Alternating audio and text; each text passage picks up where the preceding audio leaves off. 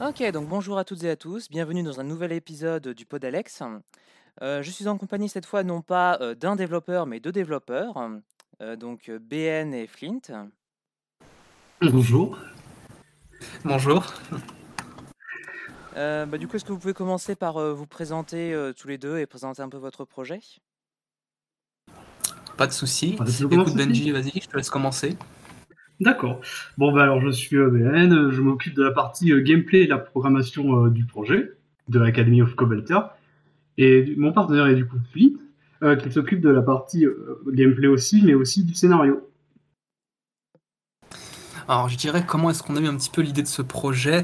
Euh, donc, faut savoir qu'on est tous les deux issus euh, d'études en game design euh, pour pas avoir passé un master. On a obtenu notre diplôme et malheureusement, comme à peu près tout le monde ici, la crise nous est tombée dessus et on a profité d'un énorme temps libre. Et pendant ce temps mort, du coup, on a décidé de mettre à profit ce temps pour pouvoir créer ensemble un jeu vidéo. Et donc, euh, comme Ben vous l'a dit, euh, je me suis occupé moi du coup de la partie euh, narrative du jeu, un, un peu le prototypage de l'univers et euh, d'un commun accord, on s'est chacun attribué les tâches, euh, chacun en fonction de, notre for- de nos forces et de nos faiblesses. D'accord, donc vous êtes game designer de profession en fait. C'est Tout à ça. fait. Vous avez déjà tra- travaillé sur des projets euh, professionnels ou pas encore? Non, on est, euh, enfin de mon côté, on, on est sorti en fait de l'école euh, pile au moment où le Covid vient juste d'arriver, Ah, hmm. donc euh, ça a été compliqué.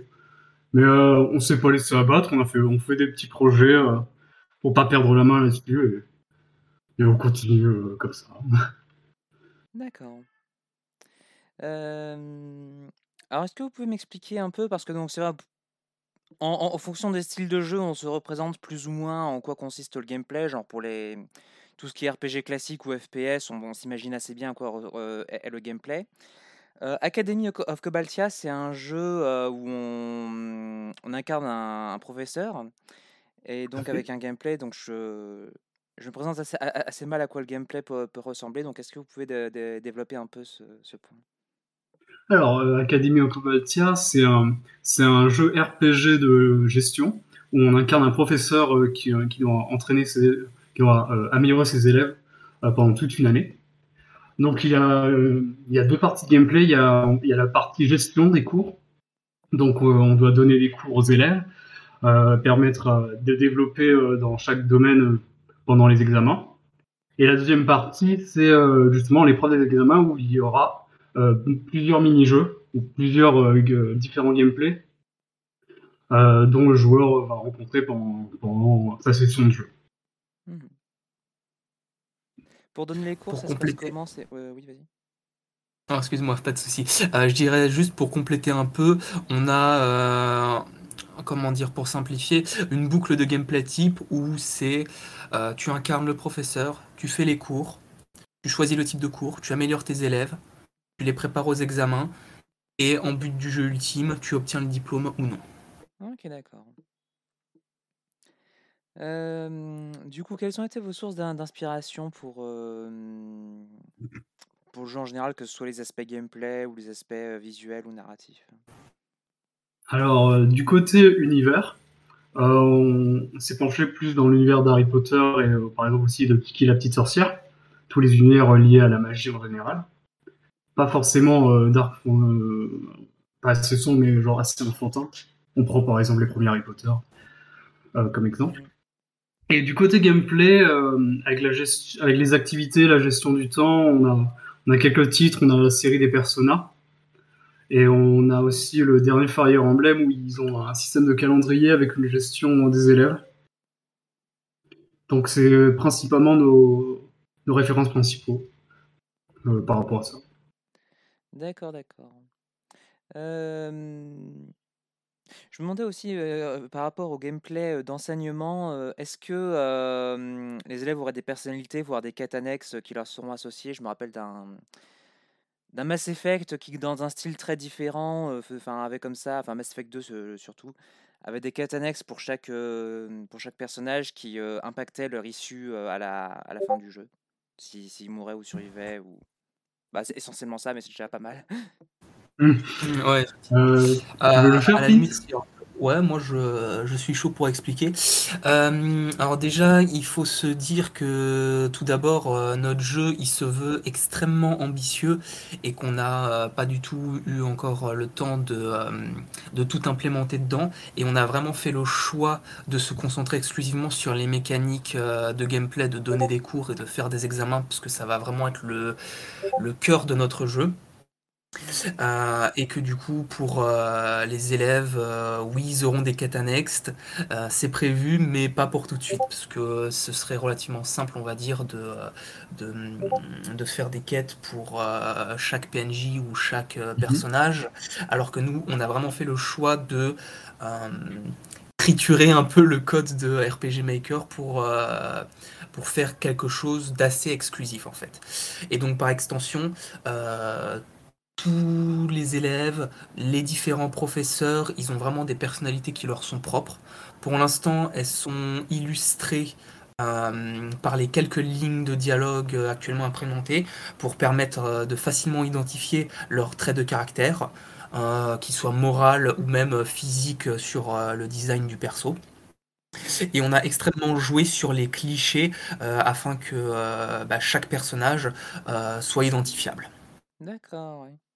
Ça- Voilà.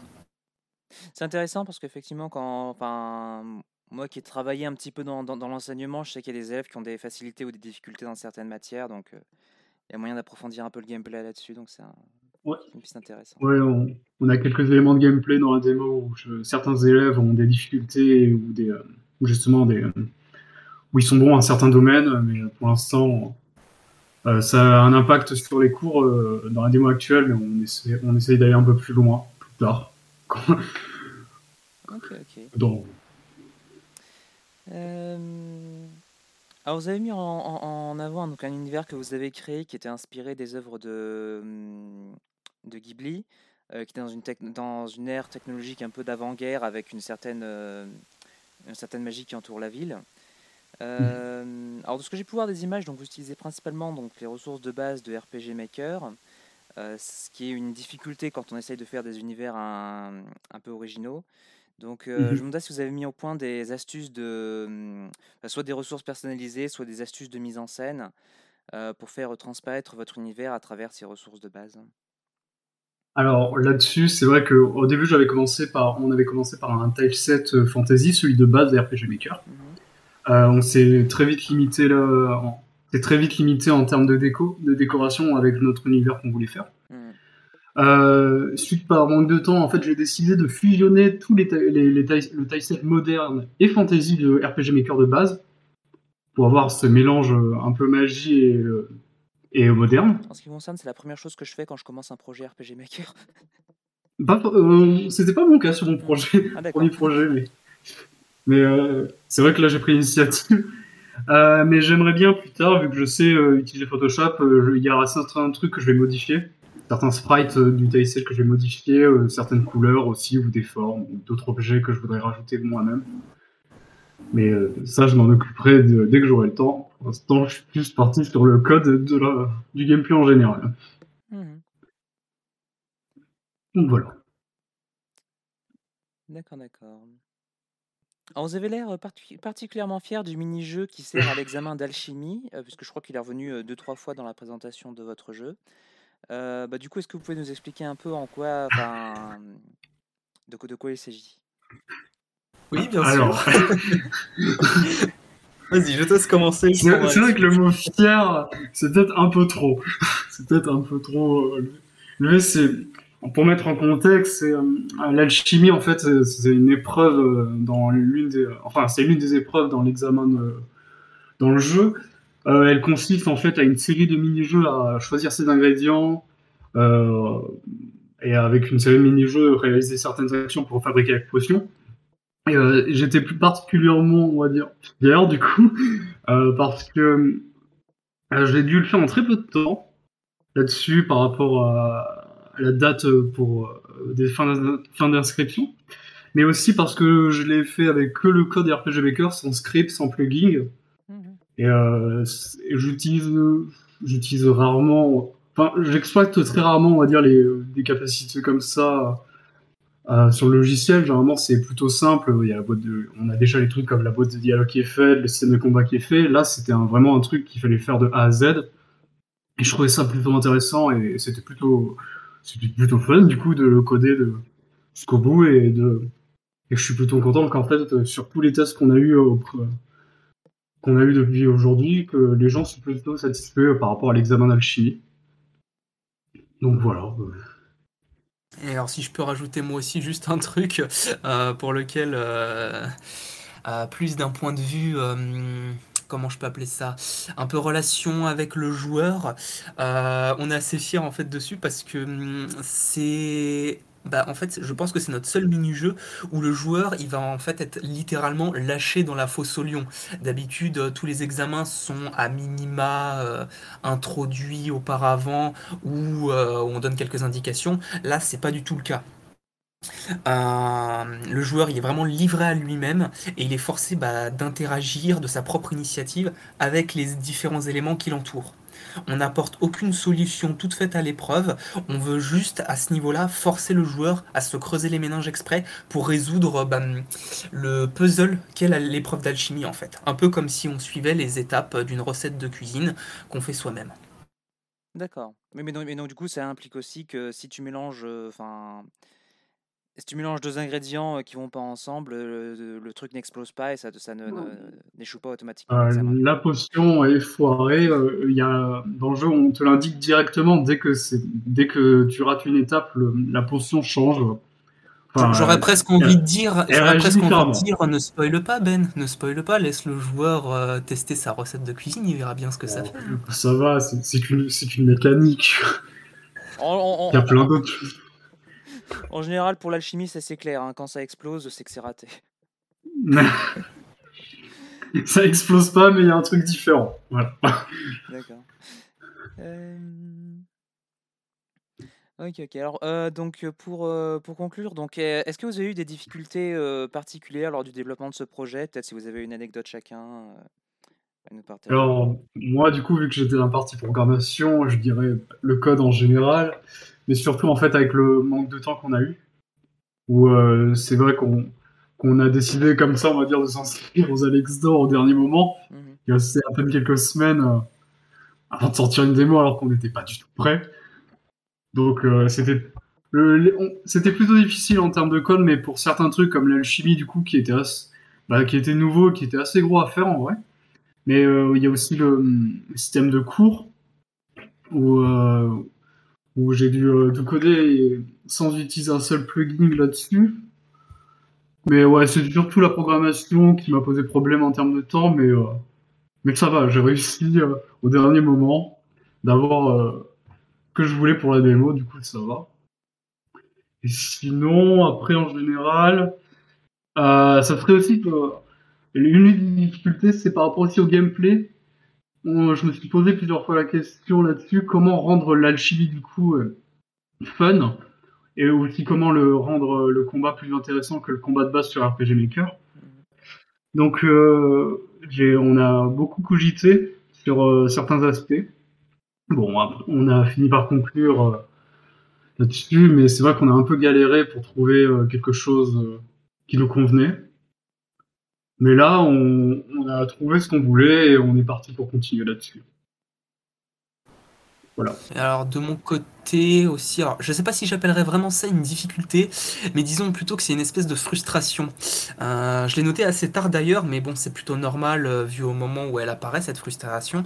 On a fait beaucoup de tests euh, joueurs de notre côté, et le fait qu'on se creuse la tête à incorporer des éléments précis, que ce soit sur le décor ou dans une tirade qu'un PNJ va dire, euh, on a noté que le joueur lambda pouvait très souvent passer à côté. Et pourtant, certains de ces éléments sont très utiles, voire même indispensables à la narration complète du jeu.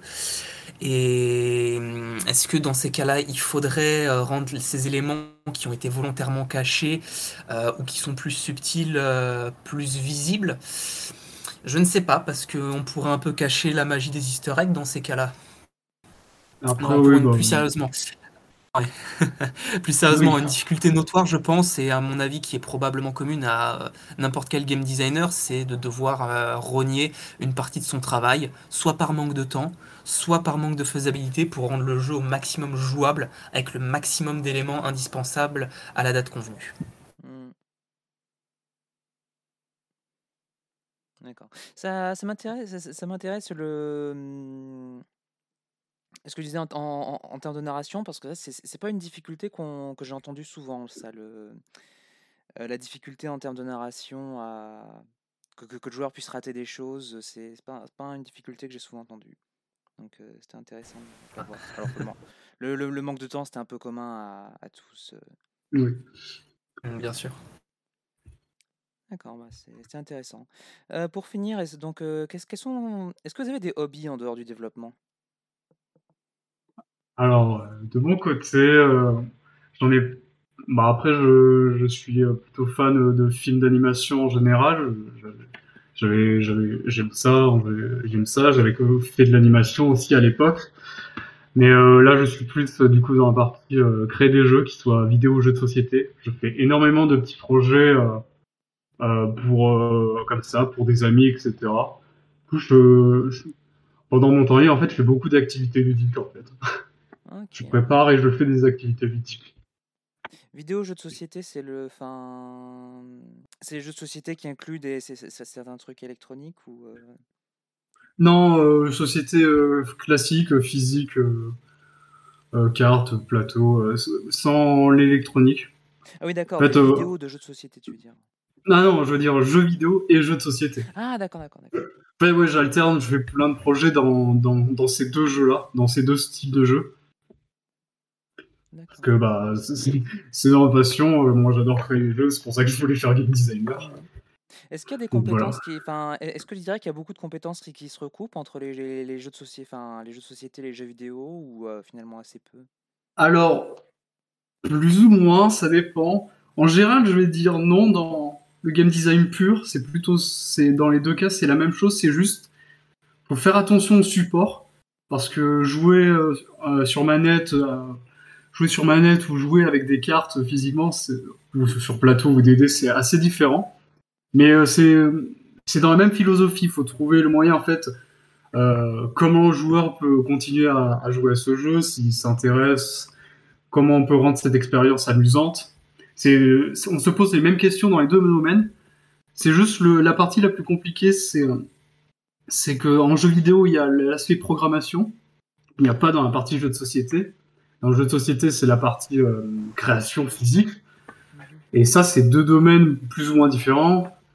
Euh, après, ça dépend en fait des capacités de l'équipe euh, et de l'équipe dans le projet. Par exemple, si je, prends moi comme exemple, moi la programmation, ce n'est pas l'un de mes points forts.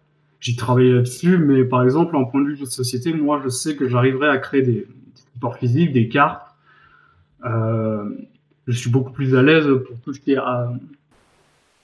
support physique, moi. Euh, moi, de mon côté, euh, bah, je dirais ça, ça se ressent un peu que euh, du coup, vu que je suis plus sur la partie narrative du jeu, que j'adore écrire des histoires pour mes hobbies, mais ça peut être des histoires autant des fictions que des nouvelles courtes, que des scénarios de courts métrages, etc.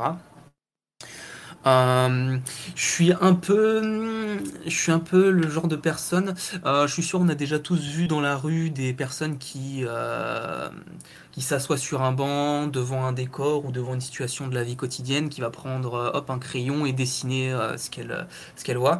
Bah, je vais faire la même chose, sauf que vu que je suis une bille en dessin, je vais pas dessiner. Bah, je vais écrire ce qui ce qui se passe devant moi pour après pouvoir m'en inspirer plus tard. Ok, d'accord. Voilà. Pas forcément un hobby très répandu dans, bah, parmi les, développeurs de jeux amateurs, mais c'est intéressant. c'est intéressant. Bon, en ah tout bah. cas, oui, je veux dire. Non, je, voulais, juste rajouter euh, du coup que, euh, euh, du coup, vu que personnellement j'ai commencé, on va dire, un peu une nouvelle vie, j'ai d'autant plus l'occasion de pouvoir expérimenter cette, cette pratique pour pouvoir justement dans le futur l'incorporer bah, dans le développement de futurs jeux et pourquoi pas celui qu'on est en train de faire actuellement, Academy of Cobaltia. Mmh. Ok, bah justement, en parlant de Academy of Cobaltia, euh, je vous souhaitais bonne chance pour, euh, pour les Alex. Merci beaucoup. Merci, d'avoir participé à, cette interview. Euh, est-ce que vous avez peut-être un, mot de la fin Ah oui, moi j'ai très envie de mettre des éléments peut-être au moins 18 dans une future version du jeu. Ça pourrait être Ah non. Non. Hum, ça pourrait, ça pourrait être drôle à minimum. Euh, plus, sérieusement, pour le, mot de la fin, c'est que oui, on, continue de travailler sur le projet là-dessus et euh, on, voudrait plus pousser la narration qui, euh, qui, manque cruellement sur la démo. Mhm. Et puis peut-être que d'ici, dans, peut-être dans, dans, deux ans, on reviendra sur les Alex d'or. Un an, je suis pas sûr, mais deux ans peut-être.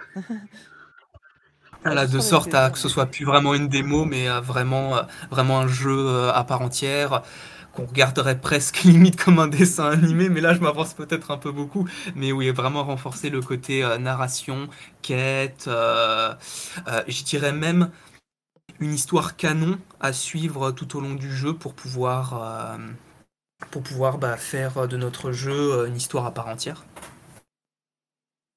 Ok, ok, ouais, ça serait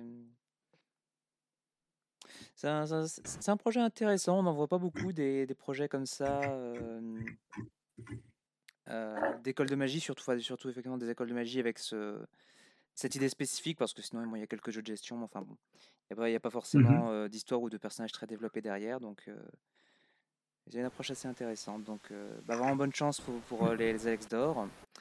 Merci d'avoir participé à l'interview. Merci à toi. Et merci à vous d'avoir écouté euh, cet épisode du Pod Alex. Et à la prochaine. Au revoir. Au revoir. Au revoir.